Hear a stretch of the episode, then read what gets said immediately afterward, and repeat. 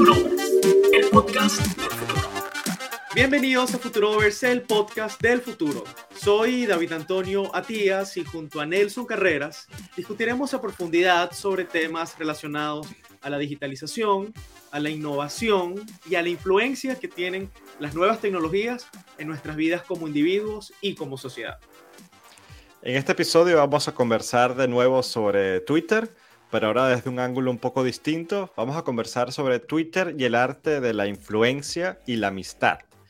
Y esto puede sonar un poco rosa desde el primer, a, primera vista, pero lo llamamos así adrede, eh, aluyendo al libro de Dale Carnegie, Cómo influenciar a, cómo ganar amigos e influenciar a las personas. Creo que se traduciría así al español, ¿no? How to win friends and influence people. Sí, creo que sobre, sobre las personas, me parece. Sobre las personas, vale.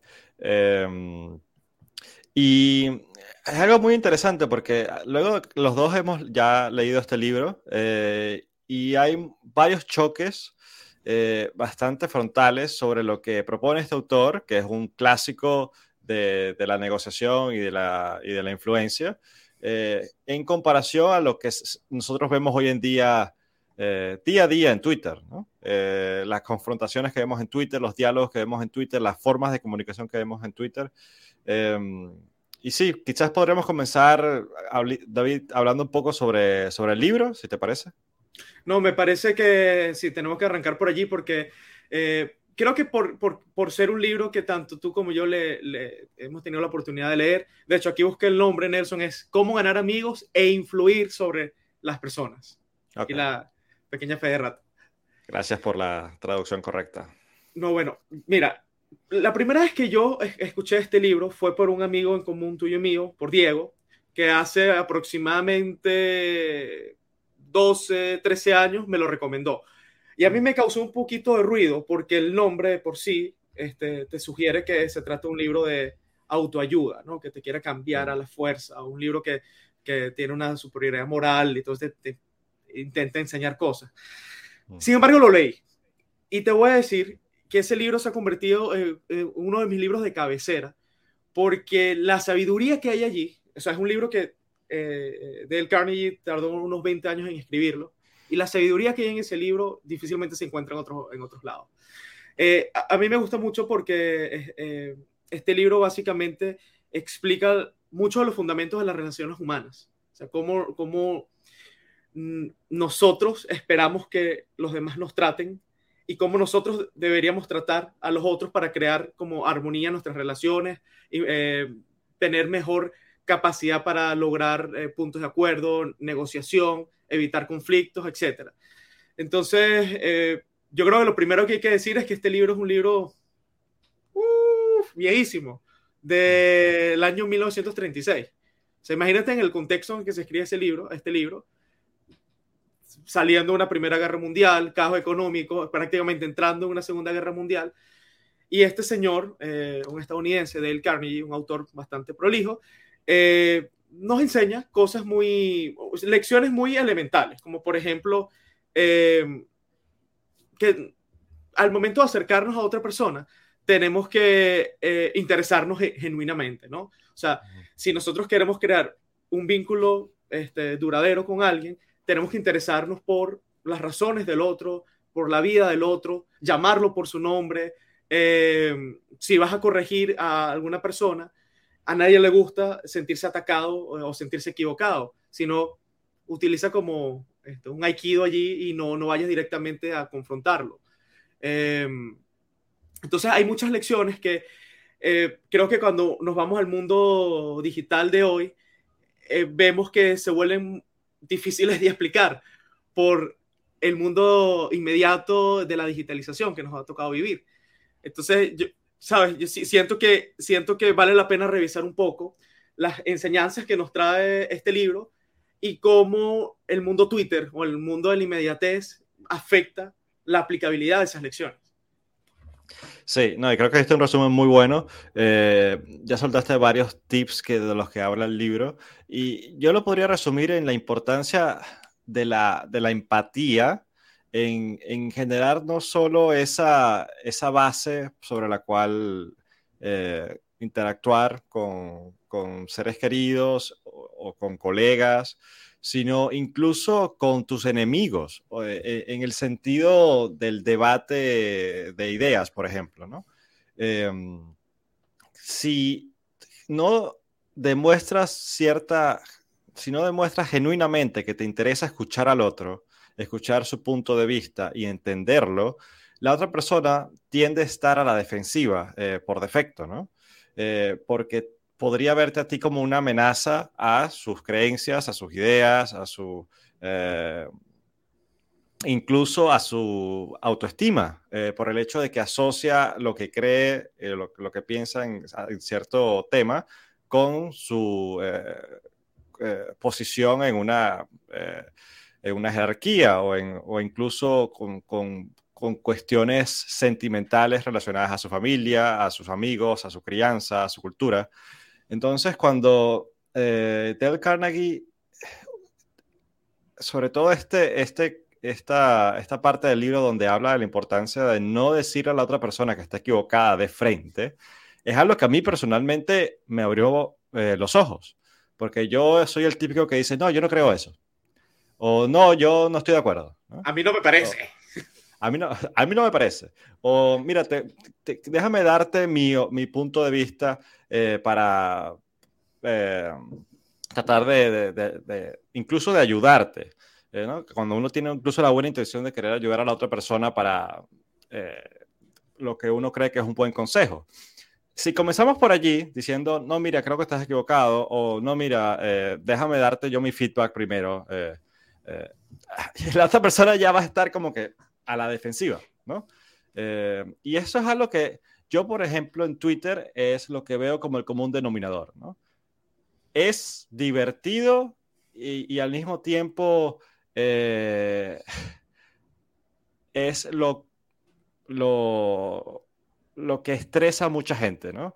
El hecho de que en Twitter las personas son muy frontales, eh, y groseras al punto de que no lo serían en una conversación incluso cara a cara, ¿no? Porque tienes Twitter como esta forma, primero de ser anónimo si lo deseas, que te da como esta máscara que nadie sabe quién eres, por lo tanto puedes hacer lo que quieras y no vas a tener ninguna consecuencia al respecto. Y el otro que está a la distancia, ¿no? Eh, puedes ofender a la otra persona de una forma que no lo harías de frente por miedo a que la otra persona te, responda no solo verbalmente, sino eh, riesgo de confrontación física, ¿no? Eh, y esta es una de las cosas que yo veo en Twitter que chocan directamente con este libro. no sé qué, qué piensas tú al respecto. Bueno, volviendo al contexto de cuando fue escrito este libro yo, yo siempre, siempre recuerdo a mi papá que, que, me decía que cuando él era joven eh, tenía un hobby que era radioaficionado. No sé si sabes más o menos de qué va esto. Que son estas personas, imagínate de los años 70, 80, ¿no? Que tenían estas antenas en su casa y se conectaban con otras y tenían un transmisor. Y habían otra persona del otro lado del mundo que lo mismo y de repente, no sé, se cruzaban las señales y de repente entablabas una comunicación, conocías a alguien y conocías a alguien que era anónimo, o, más que anónimo, no tenía una cara, ¿no? Pero se, se, creaban relaciones humanas, tanto así que llegó a recibir cartas y regalos de países, o sea, no sé, no, no recuerdo ahora mismo de dónde, pero del extranjero. Porque claro, empiezas a, a, crear una conexión con, con una persona que está del otro lado de la radiofrecuencia, que no tiene una cara, y eso es lo que pasa hoy en día con Twitter muchas veces, con las cuentas anónimas, ¿no? Que, que sí, está, obviamente, si alguien se excede utilizando una cuenta anónima, hay un daño a su reputación. Y, y, la gente siempre, que creo que es algo que también dice Dale Carnegie, hasta el más malo de la película, siempre tiene un sentido de honor. Ojo, la definición cada quien se la da, ¿no? Cada quien define qué es el honor, pero el sentido del honor es, es lo más sagrado. Entonces, siento que eh, lo, lo, lo, que sucede hoy en día con, con Twitter en general es que más allá que han cambiado las formas y han cambiado como los espectros o las maneras en que podemos comunicarnos, ya no nos comunicamos con, solamente, exclusivamente con un ser humano carne y hueso que tiene un nombre y tiene una historia. Eh, eh, al cual tú le conoces su background, su familia, de dónde viene, este, sino que ahora te comunicas con personas y esa, esa velocidad en la que entablas la, la, conexión es, mucho más, más rápida, ¿no? Ahora, em, lo, que, lo, lo, que siento también es que el sentido de la presencia, eh, de la presencia, por ejemplo, tú cuando, cuando uno ve eh, niños, por ejemplo, mis sobrinos en estos días estaban jugando abajo y me dicen, este, mira, eh, eh, ven a jugar con nosotros. Estaban jugando Monopolio, ven, ven, a jugar con nosotros. Y yo les digo, mira, tengo que trabajar ahorita, en un ratico a lo mejor bajo, no, no, no se los prometo, porque a los niños no hay que darles promesas si no las puedes cumplir. Voy a tratar de, de venir. Y me dijeron algo que me, me quedé pensando, Nelson. Me, me, mi sobrina me, me dice, no, no, te quedas aquí viéndonos cómo jugamos. y eso, eso, wow, me disparó una reflexión y yo dije, sabes, en el fondo como seres humanos, la presencia física, muchas veces la presencia física de tener cerca a alguien, no necesariamente hablando, simplemente sentir a, tus seres queridos al lado, vale mucho.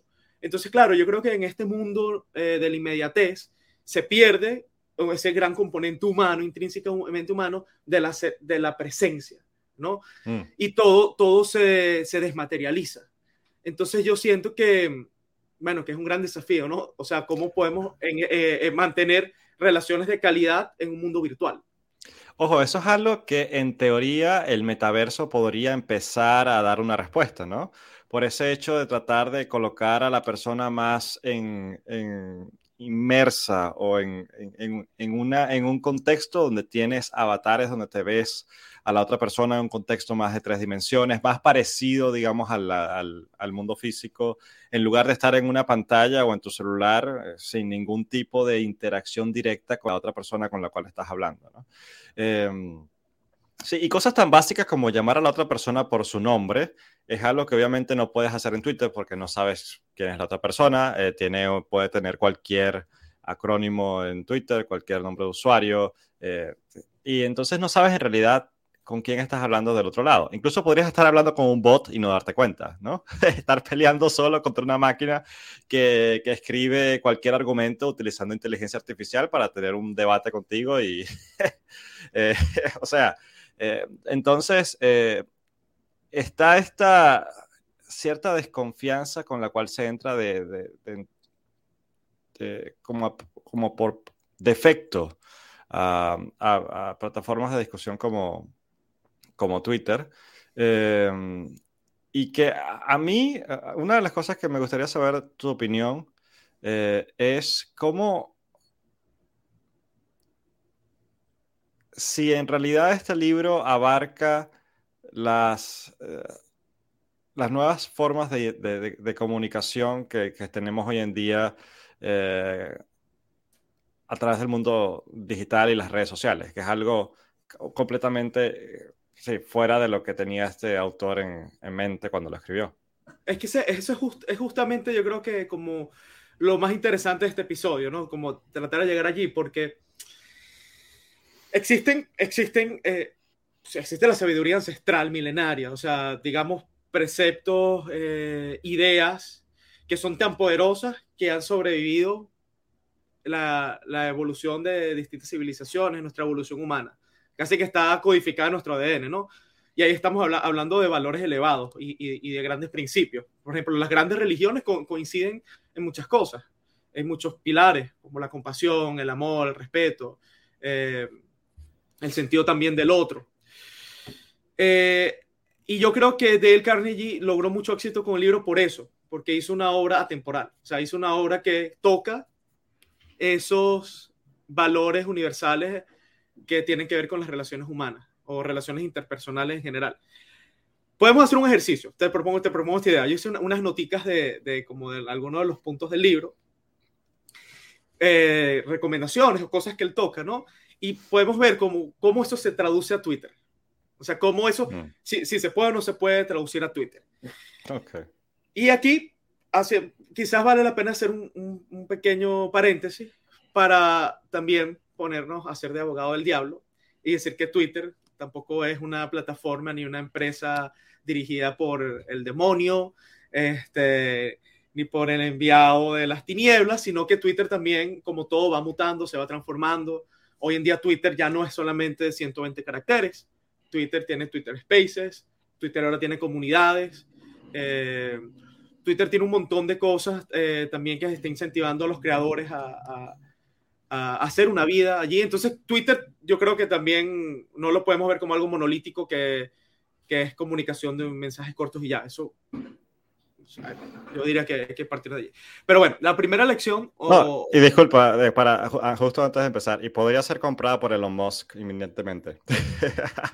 en este, ah, bueno, al momento que estamos grabando todavía no se ha concretado la venta, pero podría cambiar mucho en el corto plazo. Vamos a ver. Claro, sí. vamos a darlo para otro episodio, porque aquí se nos, se, nos, se, nos, se nos, bueno, se nos, se nos puede ir bastante. Okay. Bueno, una de las cosas que, de las que habla Dale Carnegie es de no criticar. O sea, de cuando nosotros eh, queramos eh, hacer una observación de algún error, eh, según nuestro criterio, o algún error patente, tener como un poquito más de conciencia de que, como decías tú al principio, a nadie le gusta ser corregido. Pero eso no significa que tenemos que ser indulgentes con malos comportamientos sea, no significa que tenemos que tolerar cosas que son intolerables. Ahora, el cómo vale mucho, el cómo decimos las cosas, muchas veces cambia completamente el, el, efecto.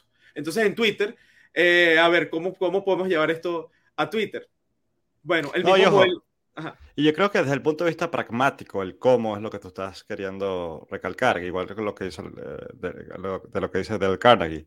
El hecho de que no, no criticar no significa no intentar de corregir, ¿no? sino de hacerlo de la forma que sea más pragmática posible, donde en realidad eh, logres el cometido de influenciar a la otra persona en favor de, lo, de la corrección o de la sugerencia que le estás haciendo, ¿no?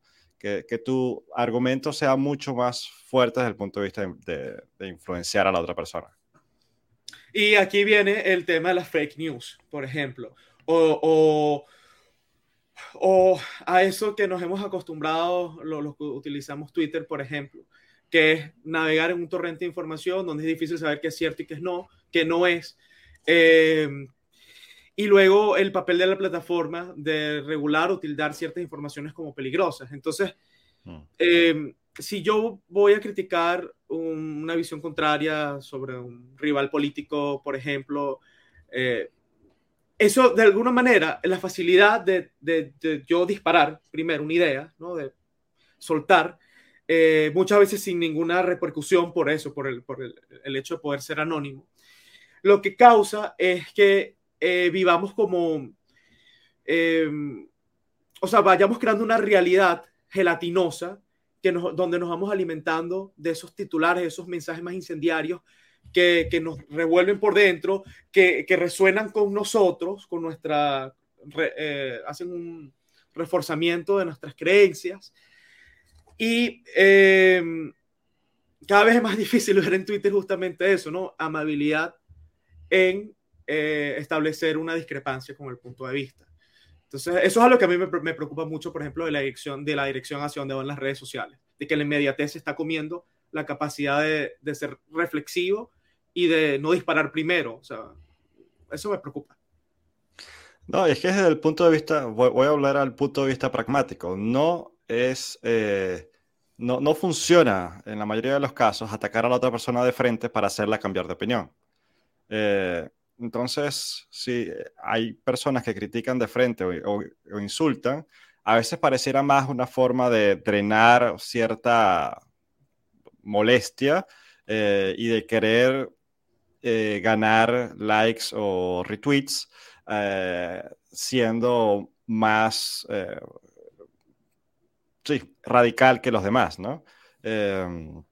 y eso es algo que Twitter ha premiado en, en, general.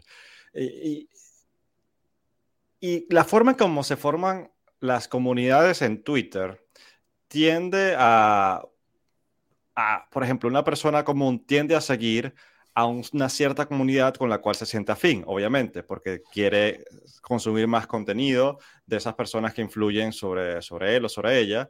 Em, Y eh, entonces tú empiezas a crear tu feed, ¿no? En base a las personas que sigues. Em, entonces estás consumiendo ciertas ideas que están sesgadas, ¿no? Eh, hacia eh, tus creencias personales. Eso tiende a reforzar, como tú dices, tus propias creencias y cuando se forman estos grupos un poco más fundamentalistas, claro, empiezas a ver a la creencia contraria como algo malo, ¿no? Desde el punto de vista de arquetipo, malo, el enemigo, el... Eh, sí, algo que hay que atacar y destruir o como sea, ¿no? Em, o tratar de mitigar lo, más posible.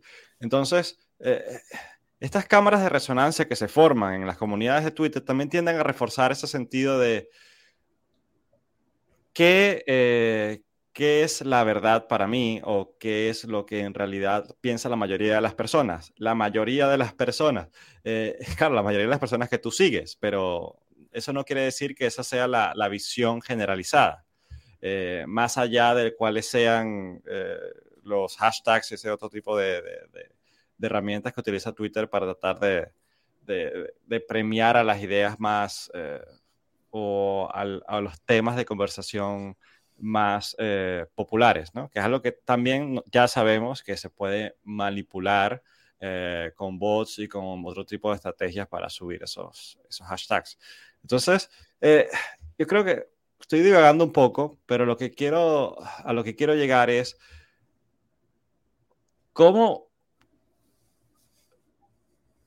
cómo como usuarios de, de redes sociales podríamos utilizar las herramientas de, de, influenciación para que tengan mayor poder en la forma como las comunicamos. Más allá de que una comunidad o nosotros nos vamos a cambiar a, Twitter ni a, la mayoría de los usuarios de Twitter, pero que nosotros como usuarios, quizás este tipo de, de herramientas y, y de, información nos puedan ayudar a ser mejores negociadores o, mejores personas para influenciar Twitter o incluso para tener una relación más sana eh, dentro de Twitter. ¿Qué, piensas? ¿Tiene sentido esto que estoy hablando?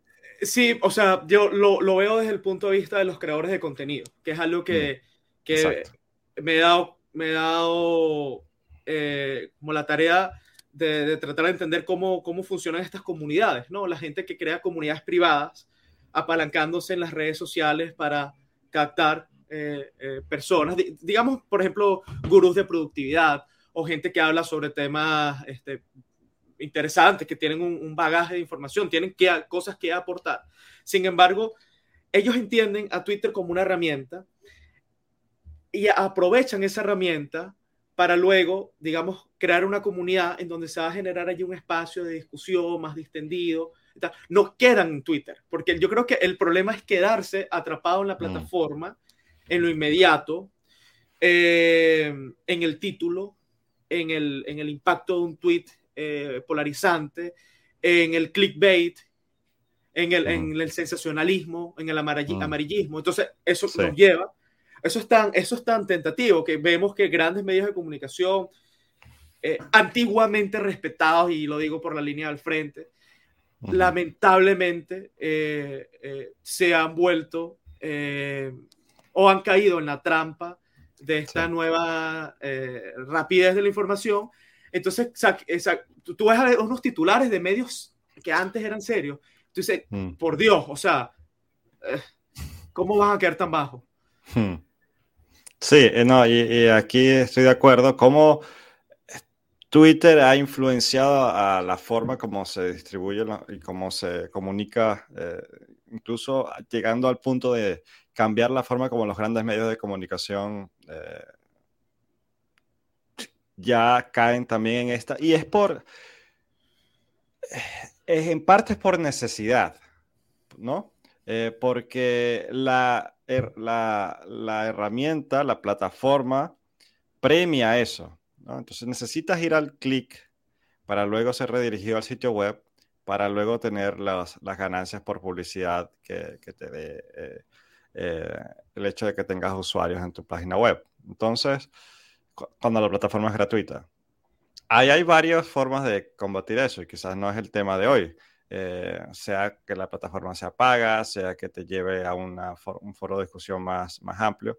Pero sí, Twitter como tal eh, ha tendido a premiar a ese sensacionalismo y a esa, eh, esa, esa, esa, creación de, de, conflicto, ¿no? Para hacer engagement, para que las personas quieran eh, aportar a ese contenido, sea en, eh, en, comentarios o a las personas que están de acuerdo haciéndole retweet, para que ese tweet o ese, ese pedazo de contenido suba en, el ranking de, y aparezca en más feeds de más personas, ¿no? Eh, yo creo que eso es parte del diseño de la herramienta y a pesar, como tú dices, de que Twitter es una herramienta increíble que nos ha permitido democratizar el acceso a la información inmediata en todas partes del mundo, eh, eh, tiene estos, estos, estos, estas desventajas que han influenciado a la forma como consumimos y generamos contenido en muchas veces, en muchas, en muchas ocasiones. Sí, y, o sea, y yo creo que también... Eh, es fácil eh, sucumbir ante esa tentación, ¿no? De, de, de, sacrificar la sustancia ¿no? de nuestro mensaje por este, lo, lo, lo, tentador de un buen, un buen tweet. Fíjate, yo que soy usuario recurrente de Twitter, a veces veo unos mensajes que son geniales, o sea, unos tweets de pronto 12, 13 palabras con, con una media verdad o una media pregunta pero que destapa toda una ola de comentarios, crea engagement y eh, en esta era también del narcisismo digital, en donde nos gusta sentirnos, oye, que la gente, la gente disfruta de nuestras ideas que son las mejores del mundo, ¿no? O sea, por supuesto. Ojo, ojo, esto es algo que también dice Dale Carnegie en su libro. Él dice, todas las personas quieren sentirse importantes. Eso influye en su, autoestima, influye en la, forma como, incluso cuando una persona eh, te hace sentir que eres importante, esa persona te va a caer bien. Y si esa persona te va a caer bien, es más probable que puedas tener una relación de amistad o comercial con ella. O incluso es más probable que luego, cuando esa persona que te cae bien te haga un comentario eh, sobre una idea, sobre algún, eh, sobre cualquier cosa, tú ya eres más receptivo a, recibir esa idea porque esa persona te cae bien, ¿no? Entonces, ahí hay todo un juego de, la empatía de nuevo y de la, forma como tratar de... Eh, yo no diría, obviamente, esto no es manipular, porque Del Carnegie dice hay que hacerlo de forma genuina. Si no lo haces de forma genuina, no funciona, porque la otra persona se va a sentir usada, va a ser evidente. Eh, entonces, allí, hay, allí la, yo creo que una de las, eh, de los meollos de, del argumento de Del Carnegie, ¿no? Em, aquí, aquí dos puntos. Y creo que conseguimos, al menos lo veo, como una, la, la primera divergencia entre el mensaje del Carnegie 1936 y el mundo de hoy, 2022, Twitter. Si nosotros, eh, sí, partiendo de la necesidad natural de que nos gusta eh, sentirnos aceptados, que, que, que, la gente está de acuerdo con lo que decimos, pero cuando estamos, entramos en la era digital, donde se exacerba todo, es decir, si antes teníamos 100 personas, que era nuestro círculo de relaciones diarias, y ahora tenemos 15 mil o tenemos 20 mil o quién sabe cuántos miles, estás hablando que esto se puede exacerbar a, un punto que nos volvemos narcisistas, ciegos y caemos en el loop de confirmación. Es decir, tratar de seguir buscando adeptos y eso lleva a radicalización y desconexión del mundo. O sea, eh, total, psicopatía prácticamente, ¿no? O sea, eh, si, si caemos como un loop allí enfermizo, ¿no? Eh, entonces, claro, creo que cuando Dale Carnegie escribió este libro, no, no contaba que nos íbamos a, que vamos a tener el desafío de la era digital.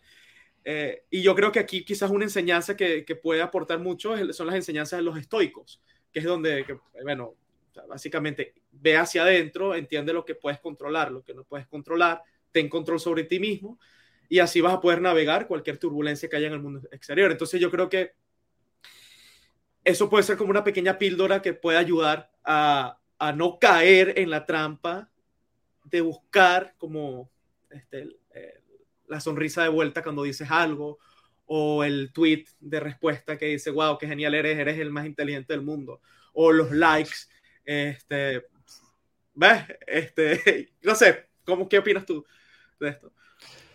Sí, una de las cosas que también me vino a la mente del, libro es la importancia de incluso de cosas tan banales como sonreír. Cuando tú sonríes, le caes mejor a la otra persona por defecto. ¿No? Que se risa, ¿eh? ¿Eh? Eh, claro, y eso es algo que no se puede hacer en Twitter. Tú no puedes, puedes mandar un, un smiley. Sí, pero ese, ese, smiley se puede malinterpretar. un GIF, un GIF. Puedes poner un GIF. Un GIF. Un GIF. Los GIFs están funcionando de forma muy interesante, no solo en Twitter, sino incluso en ambientes de trabajo, ¿no? Cuando personas usan Teams, Microsoft Teams o Slack. Eh, el GIF, y, pero también los, los, los, emoticones, yo, soy de las personas que piensa que suaviza la información y de verdad influye en la forma como se recibe el mensaje, ¿no? Eh, no es lo mismo escribir un, mensaje como que, eh, por favor, necesito que hagas algo, a decir, por favor, eh, em, nombre de la persona, por favor, David, ¿me podrías ayudar con esto? Carita feliz y manitos pidiendo ayuda, ¿no? cambia, ¿no? Una cosa se puede recibir como una orden y otra cosa se puede recibir de verdad como un favor que te lo estoy pidiendo sonriendo, ¿no? Eh, hay, algo que, yo creo que hay algo de mucho valor que he visto también en podcast y en otras discusiones de la importancia de usar emoticones y GIFs en comunicaciones incluso de trabajo.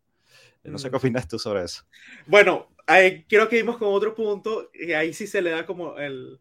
Ahí no hay divergencia, ahí lo que dice del Carnegie de usa recuerda utilizar el nombre de la otra persona cuando te refieras hacia él, por ejemplo. No es lo mismo decir, mira, chamo, pásame el vaso, a que tú digas. Igual, mira, mira, Nelson, ¿me puedes pasar el vaso? Bueno, ahí quiero que te dije por favor y antes no te dije por favor, pero lo que quería decir es que el, el hecho de llamar a las personas por su nombre es muy poderoso porque lo hace sentir que lo estás tomando en cuenta, que son importantes para ti. No, y acabas de hacer algo también que, quizás no te diste cuenta. Primero hiciste una orden y la segunda fue una pregunta. ¿Me podrías pasar el vaso? Y eso es algo que también, yo creo que lo leí en Del Carnegie, no estoy seguro, he leído otro, un par de libros más, pero él también habla de cuando eh, des una opinión o una orden incluso, hazlo haciendo sentir a la otra persona que tiene el control de decidir. En otras palabras, no es lo mismo decir, pásame el vaso o como, ¿me podrías ayudar y pasarme el vaso, por favor? ¿Crees que es algo que podrías hacer? Eh, cambia, ¿no? Porque, no, sí, cómo no, yo, aquí está el vaso, no, no, no, no, es, no, no es, ningún problema. O sea, las dos cosas cambian. Lo primero se puede ver como una orden de una persona como que, ah, este, este tipo sí es mandón. Al otro puede ser, ah, no, mira, sí, cómo no, te hago el favor. Te hago el favor. ¿no? Hacer un favor a, a otra persona se siente bien seguir una orden a veces no se siente tan bien. Eso, eso en, el, en un ambiente laboral digital, por ejemplo, cuando te manden un invite a una reunión eh, de dos horas y ni siquiera te mandaron un mensaje quizás para preguntar si, mira, ¿será que tienes tiempo? Te mandan el, invite directamente. Eso se puede percibir como una orden que tienes que asistir a la reunión. Ahora es distinto eh, recibir un mensaje antes por Slack, por ejemplo, mira, ¿te parece que, o sea, pues tienes tiempo tal? Sí, te mando la invitación. Eh, entonces, bueno, ahí hay un paralelismo en la era digital que sí se puede aplicar esa, esa lección de Del Carnegie. Punto para no, y, me viene, y, se me viene a la mente el método socrático. O sea, Sócrates eh, tenía estas, estos debates haciendo preguntas siempre, ¿no? Eh, y que la otra persona sea la que tuviese la, la iniciativa o incluso la idea de explicar o, de aclararle a Sócrates eh, su punto, ¿no? Pero Sócrates lo hacía de cierta forma cuando la otra persona se daba cuenta por sí misma eh, que había una contradicción o que había algo que, que, que, era distinto a lo que la persona en principio pensaba, eh, y esa persona llegaba por sí misma a la conclusión que Sócrates quería que llegara, ¿no? entonces, hay algo parecido allí, el hecho de no decirle de frente a la persona, estás equivocada, sino, mira, ¿y esto no crees que, eh, cómo, cómo, cómo, tú lo ves de esta forma eh, X? ¿no? y la otra persona empieza a hablar. Y por sí misma, si la otra persona por sí misma llega a la conclusión, eh, tiene mucho más fuerza desde el punto de vista de influencia que si tú se lo dices y viene de tu parte esa idea. Eso es algo que no sé si en Twitter, eh, por, por, la forma como se conversa tan rápido, se puede hacer, pero eh, cuando hay una conversación más larga, donde se permite hacer preguntas, donde se permite conocer quién es la otra persona, llamarla por su nombre, hay mucho más poder de influencia. Entonces es algo que yo digo, ok, ¿cómo Twitter incluso podría apalancarse sobre estas cosas para eh, darle herramientas a las personas de ser mejores influenciando y, difundiendo sus ideas? Bueno, yo, yo creo, y, y, completando la idea de lo que hablaba antes, muchos creadores de contenido han dado con esa fórmula. Entonces crean... Mm por ejemplo, hilos de conversación sobre un mm. tema específico con información puntual y al final del hilo eh, hacen la invitación a unirse a una comunidad o ir a una página web, ver un video mm. largo. Pero si entendemos a Twitter como una vitrina de, exposición de ideas, creo que mm. puede servir justamente para eso. Puede ser un frontend para luego ir a, una, a otro foro de discusión más distendido. Eh, eso es interesante, sí. Eh, claro, allí está siempre el, el, ¿cómo se dice? La tentación del clickbait, ¿no? De, adaptarlo, hacerlo amarillista para que luego vayan y claro, después te puedes decepcionar porque después lo que creías que era no, ¿no? allí puede haber una, disonancia entre lo que esperabas del, clickbait y de lo que luego es la comunidad o, la discusión como, tal. Pero sí, podría ser, yo creo que entiendo, el punto. Y, bueno, Nelson, hay, hay otro punto eh, del que habla Dale Carnegie en, en, cómo ganar amigos e influir sobre las personas, que es eh, exprésate bajo los intereses de los demás. Mm. Y esto creo que es poderosísimo, porque cuando tú logras tener, por más difícil que sea una conversación, el nivel de empatía y hasta de compasión con el otro, para entender sus razones, para entender lo que quiere, eventualmente vas a tener un, un, mejor posicionamiento para negociar. Por ejemplo, este, en el caso que haya como una confrontación. Entonces, yo, eh, es distinto imponer a hablar primero desde las demandas o las necesidades del otro, sin sacrificar tus puntos de vista, pero, o sea, eso manifiesta que tú tienes interés de, de escuchar y llegar a un punto en común. Sí, sí, claro, porque eh, cuando tú le hablas a la otra persona desde, utilizando incluso su lenguaje, eh, su forma de, expresarse y hablándole sobre sus intereses, las personas siempre van a estar mucho más interesadas de hablar sobre el tema, ¿no? Eh, si a ti te gusta el golf, porque es algo que practicas, y la otra persona comienza la conversación hablándote sobre golf, y sobre cómo, cómo, cómo ha mejorado tu ranking o algo así, eh, te va a encantar empezar a hablar con esa persona. Eh, si puedes hacer lo mismo desde el punto de vista argumentativo, hablarle sobre cómo eh, lo interesante que es su punto de vista y queriendo que te aclare alguna duda, ¿no? La persona va a estar encantada de explicarte según su punto de vista, lo que la persona cree. Luego de que uno es una, uno como, siguiendo estas recomendaciones, primero escucha a la otra persona, quiere entenderla genuinamente, uno incluso podría dar luego una opinión un poco divergente de una forma que ya es mucho más cordial. Y ya la otra persona, por el hecho de que te cae bien eh, y, porque se notó interesada en tu punto de vista, y cree que te entiende, ¿no? Tú me entiendes. Ahora, al recibir un comentario que podría ser un poco distinto, está más abierto ya a recibirlo, ¿no? Y esa es una de las magias de esta, de esta forma de, de conversar y de tener debates genuinos eh, que, que, de verdad lleguen a algo, ¿no? No es lo mismo que pelear en Twitter y sin llegar a nada. Ojo, que en Twitter también ocurre. En Twitter muchas veces hay conversaciones divinas sobre temas increíbles. Eh, por ejemplo, yo leo mucho a Eric del Búfalo, que es un filósofo venezolano y que tiene una posición eh, bastante crítica de muchísimos puntos de vista. Entonces, obviamente, atraes como un imán para, para atraer este, eh, personas contrarias, etc. Sin embargo, por, por, por, o sea, si la persona tiene un pensamiento flexible, una mente abierta, tiene esa disposición de aprender del, del, del otro, vas a encontrar un, mayor, un, un, como tierra más fértil para que surjan conversaciones y surjan nuevas ideas a partir de esas conversaciones. Y por eso es que, bueno, eh, eh, yo lo que siento que aquí vamos de vuelta a la condición humana.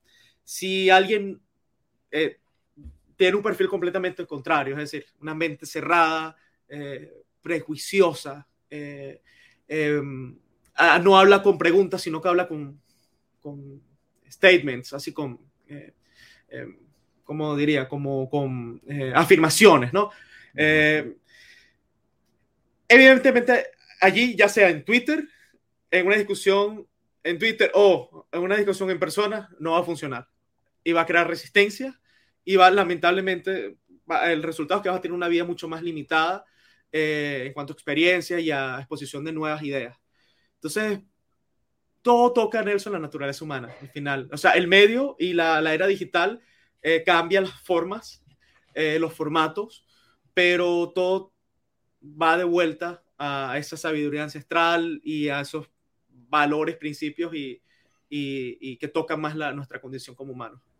Sí, es nuestro fundamento, nuestra psicología, que por más de que las tecnologías y las herramientas que utilizamos para comunicarnos cambien, nosotros seguimos siendo los mismos. No hemos evolucionado desde el punto de vista biológico para, eh, yo creo, para manejar una comunidad de 10.000 personas sin, de la misma manera como manejamos a una, eh, una pequeña comunidad de 50 o de 100 habitantes como vivieron nuestros ancestros, nuestros ancestros hace poco más de 10.000 años, ¿no? Entonces, eh, es allí donde las tecnologías como, no sé si hablar acá del metaverso, pero que, que nos quieren ayudar, por, vamos a poner el punto de vista benévolo, nos quieren ayudar a interactuar de una forma más cercana a nuestra experiencia humana, yo creo que podría tener un impacto en la forma como nos comunicamos. No es lo mismo escribir por Twitter a que estemos en una sala donde podamos hablar con personas, eh, utilizando, por ejemplo, nuestros avatares con lentes de tres dimensiones y tener argumentos uno a uno, si lo, lo deseamos, como una conversación, incluso eh, no estando presentes físicamente, pero con avatares viéndonos las caras, viéndonos cómo reaccionamos al punto de vista del lenguaje no verbal. La importancia del lenguaje no verbal en las comunicaciones, eh, o sea, es algo que está más que comprobado, ¿no? No es lo mismo. las palabras que dices no tienen, no tienen ni, la mínima influencia, o sea, tiene influencia, pero es mucho más importante la tonalidad con la que la dices, ¿ok? Y el lenguaje no verbal, tus expresiones faciales, tu, tu, tu, tu, la forma como mueves tu cuerpo. Si eso es algo que se puede emular con un avatar, eh, eso es algo que yo creo que cambiaría muchísimo nuestras formas de comunicación en plataformas como Twitter. Ya tenemos las videollamadas, ¿no? que yo creo que es un gran avance.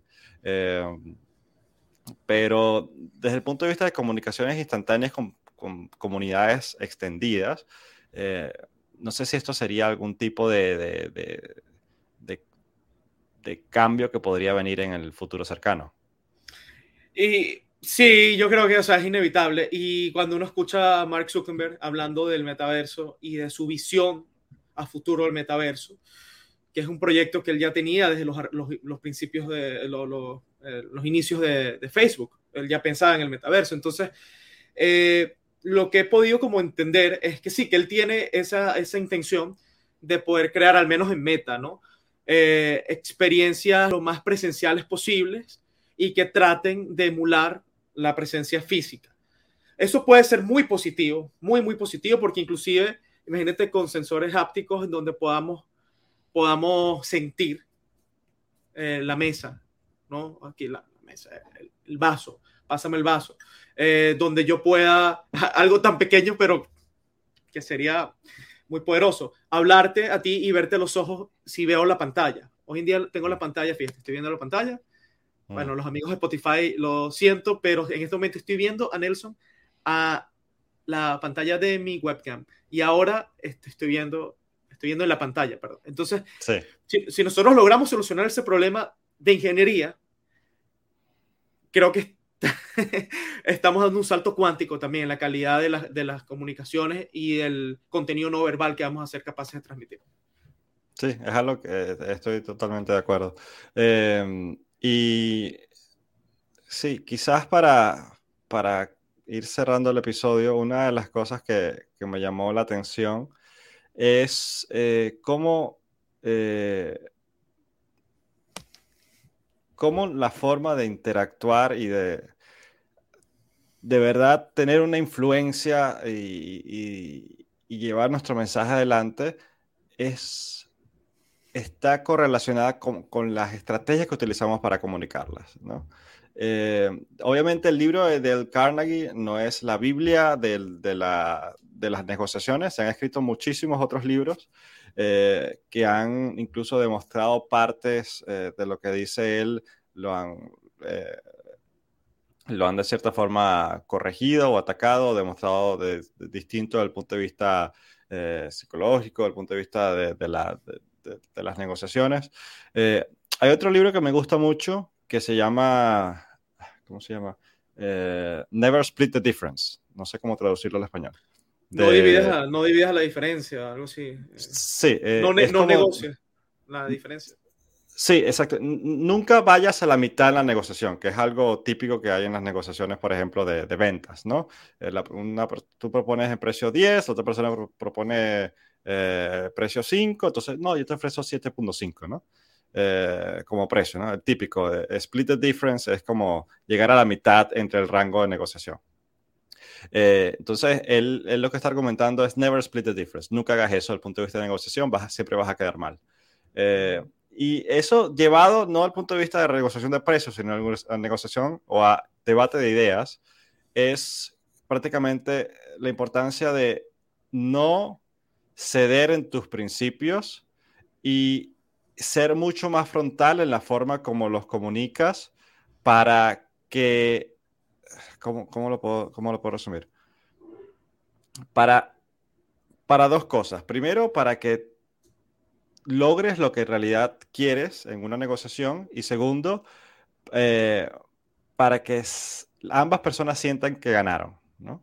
Ese es, el, es, como, es como el, santo grial de las negociaciones. Ganar en la negociación y que, la otra persona también sienta que ganó. Eh, pero, no sé, para darte un dato, una de las cosas que dice él es, nunca vayas por el sí a la otra persona, ve por el no.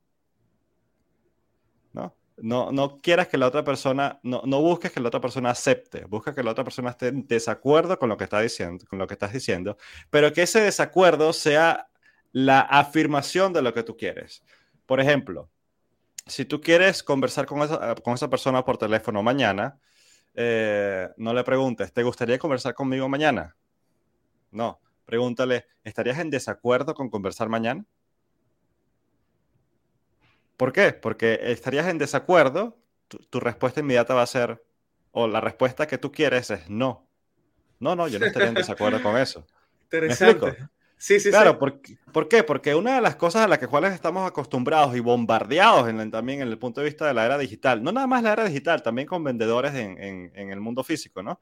Pero es que todo el mundo nos quiere vender algo, ¿no? Todo el mundo quiere, quiere que, que, que digamos que sí. Eh, a una, prueba gratuita, a una oferta, a lo que sea, a mira, mira este panfleto, mira este periódico gratis. No, no, no. Eh, sientes que siempre que, quieres que digan que sí, que digas que sí a algo, te están vendiendo algo y, nuestra... Eh, ya no es, en, el mundo actual, lo que argumenta Chris Voss es que estamos predeterminados a decir que no, solo para que no nos molesten, solo para no sentirnos que nos están metiendo una idea por, por la boca. Eh, ¿no? Por, por, los ojos, que, que, no queremos. Es como que no, eh, déjame en paz, eh, no, no tengo tiempo ahorita, ¿no? Entonces, preguntar buscando que nos digan que no, como la afirmación de lo que queremos, puede ser una estrategia de negociación para que, que, es totalmente distinto a lo que dice Del Carnegie. Del Carnegie dice ve por el sí. y es algo que también muchas, muchos otros libros de negociación siempre dicen, ve por el sí, ve por tres sí, ¿no? eh, primer sí, un segundo sí, un tercer sí, con el tercer sí ya, ya, ya encerraste, ya tienes a la persona prácticamente en, convencida con lo que tú quieres decirle. Entonces, aquí hay debates. Eh, y, quizás lo que quería, en resumidas cuentas, decir es que eh, Del Carnegie no tiene la última verdad tampoco. Eh, yo creo que hay muchas cosas que podemos aprender de él. Yo creo que es muy valioso, me encantó este libro. Y además se podría complementar con otras ideas que son más recientes, que están más adaptadas al contexto actual, que tienen más información desde el punto de vista de, de investigación eh, psicológica, de investigación de, de, de, nuevas corrientes de pensamiento, además, que han surgido en los, en los, últimos tiempos. Sí, y que, responde, que responden más nuestras eh, necesidades como, como, hombres modernos, ¿no? Que, que, vivimos con otras realidades, otras expectativas y otras posibilidades también, eh, que eso es importante. Pero bueno, todo nos, todo nos lleva, Nelson, quizá a la importancia de tener principios y valores muy sólidos. Y con principios y valores muy sólidos puedes navegar la vida digital del metaverso o la vida carne y hueso con un carácter eh, fuerte, eh, definido y, adaptarlo a las realidades. Yo creo que una persona mm, sería una buena persona, ¿no? Una persona que ha cultivado su carácter. Eh, este, probablemente en Twitter va a evitar caer en debates incendiarios estériles que no llegan a nada, va a evitar eh, engatusar negativamente a alguien de forma forzada para su propio objetivo eh, eh, y beneficio. Entonces, todo pasa por la condición humana. Entonces, por eso me gustó mucho el libro y, qué bueno que, que, que lo propusiste para debatirlo, porque es una invitación justamente a eso, a, irnos como a la capa básica del, de la mente humana, del comportamiento humano y ver cómo nosotros podemos aprender, como dices tú, no es la última palabra, por supuesto que no. Sin embargo, hay mucha sabiduría allí y, y, bueno, espero que en el episodio hayamos, es, fue la intención, ¿no? Hacer como una especie de, eh, mm, no actualización, pero sí traer ese pensamiento de Del Carnegie al, al 2022, a ver cómo, cómo aplica. Sí, Exacto, no, y completamente de acuerdo con, con, esa reflexión. Y bueno, yo creo que no hay mejor forma de, de haber cerrado la, el, el, episodio de hoy. Eh, y bueno, a ti que nos escuchas, gracias por, por, estar acá con nosotros. Y la mejor forma de, de apoyarnos eh, a difundir esta información es dándonos un like o suscribiendo, y suscribiéndote al canal eh, y dándole la campanita para que te lleguen las notificaciones de los nuevos episodios. Y si nos escuchas por Spotify, Apple Podcast o por tu plataforma de podcast preferida, también nos puedes seguir por allí y darnos cinco estrellas para que los algoritmos nos ayuden un poquito a, a llegarle más a más y más personas. Eh, y gracias por ser parte de nuestra comunidad. Te esperamos en futurovers.com. También si quieres eh, leer un poco más sobre lo que conversamos el día de hoy y suscribirte a nuestra comunidad. Y con eso, David, eh, un placer haber conversado de nuevo hoy contigo, como siempre. Nos vemos en el próximo episodio de Futurovers. Gracias por disfrutar de Futurovers. Te invitamos a que visites futurovers.com para que conozcas más detalles acerca de este proyecto. Nos vemos en un próximo episodio.